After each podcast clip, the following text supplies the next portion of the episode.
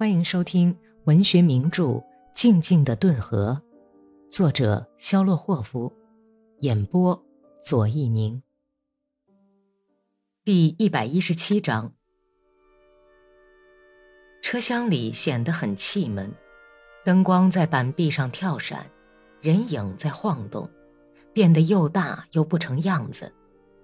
车灯像神灯似的冒着油晃晃的浓烟。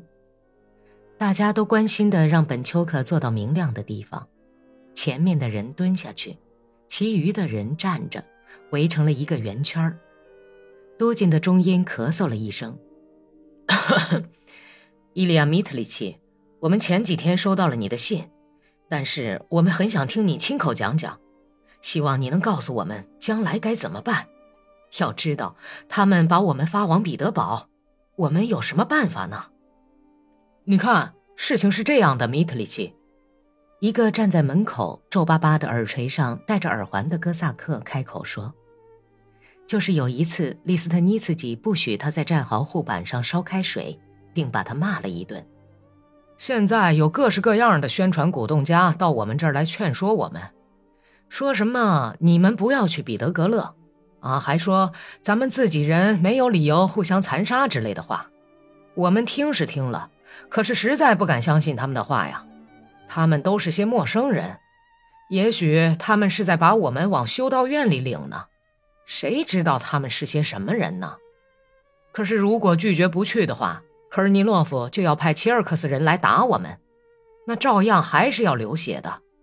可是你呢？你是我们的人，是哥萨克，我们更相信你，而且我们非常感激你，你还从彼得堡写信给我们。还带来报纸，说老实话，这儿正缺卷烟纸。我们收到了报纸，你胡诌瞎说些什么呀，糊涂虫！有个人生气地打断了他的话：“你目不识丁，就以为大家都和你一样是睁眼瞎吗？好像我们把报纸都卷烟抽了。”伊利亚·米特里奇，我们总是先把他们从头到尾全读一遍。胡说，尖嘴鬼！拿来卷烟了！哦，你可真会说话，头号大傻瓜！弟兄们，我说的不是这个意思。戴耳环的哥萨克分辨说：“呃，当然，我们是先把报纸给读了呀。您读过吗？我没文化，当然读不了。我是说，总是先读过了，然后才拿来抽烟。”本丘克面带一丝笑意，坐在马鞍子上。打量着哥萨克们，他觉得坐着说话不方便，就站起来，背着车灯，慢腾腾的、勉强的笑着说道：“你们到彼得格勒去，没有什么事可干，那儿根本没有暴动。你们知道为什么把你们送到那儿去吗？是为了推翻临时政府。是的，是谁领着你们干的呢？是沙皇的将军科尔尼洛夫。”他为什么要推翻克伦斯基呢？因为他自己想要做这个宝座。你们看，乡亲们，想卸下你们的木枷，给你们再套上一个。可是既然要套嘛，那就套上个刚家好了。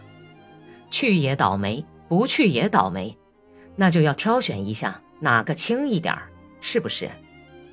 你们自己考虑考虑吧。沙皇时代打你们的嘴巴子。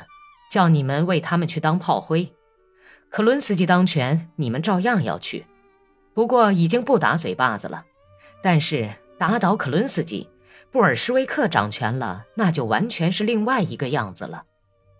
布尔什维克是不要战争的，政权移到他们手里，立刻就会和平。我并不拥护克伦斯基，他是魔鬼的兄弟，他跟科尔尼洛夫是一丘之貉。本丘克笑了笑，用袖子擦着额角上的汗，继续说道：“但是我号召你们不要去使工人流血。如果科尔尼洛夫得势，那么俄罗斯就要浸到莫西身的工人的鲜血中。在科尔尼洛夫的统治下，要想夺取政权并把它转移到劳动人民手中，就更加困难了。”哎，你等等，伊利亚·米特里奇。一个身材也像本丘克一样矮壮的哥萨克从后排走出来说道：“他咳嗽了一声，搓了搓两只像被水冲刷过的老橡树根一样的长手，用浅绿色的像贴上去的嫩叶似的微微含笑的眼睛瞅着本丘克问道：“你刚才讲过上枷锁，那么布尔什维克要取得政权以后，会给咱们套上什么样的枷锁呢？”你是怎么了？有自个儿给自个儿套枷锁的吗？这这自个儿是什么意思？就是这个意思啊！要知道布尔什维克统治是谁掌权呢？如果大家选你，你就掌权；或者是都金，或者就是这位大叔当选掌权，是大家选举出来的政权，是苏维埃。你明白了吗？那么上边掌大权的是什么人呢？也要通过选举啊！如果你当选，你就在上边掌大权。呃，真的吗？哎，你不是瞎说吧，米特里奇？哥萨克都哈哈笑了，立刻就七嘴八舌的同时说起来，连那个站在门口瞭望的人也走过来插嘴说道：“那么土地他们怎么办呢？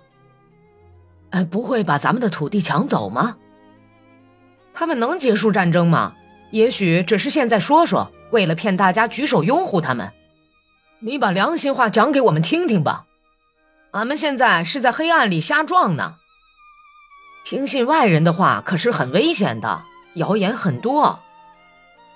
昨天有个水兵在这里为克伦斯基大哭一场，我们揪着他的头发，把他从车厢里扔了出去。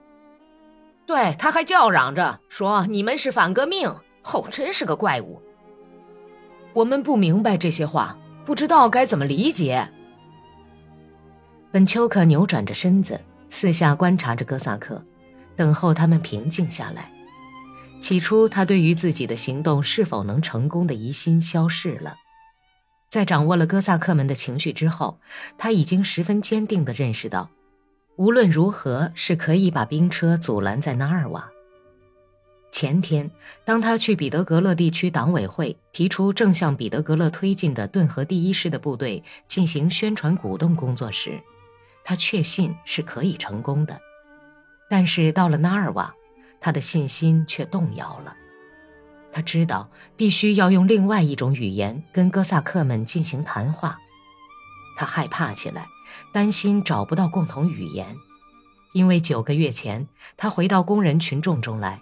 又重新与工人群众打成一片，讲起话来已经习惯于他只要说半句，工人们立刻就能理解明白他的意思。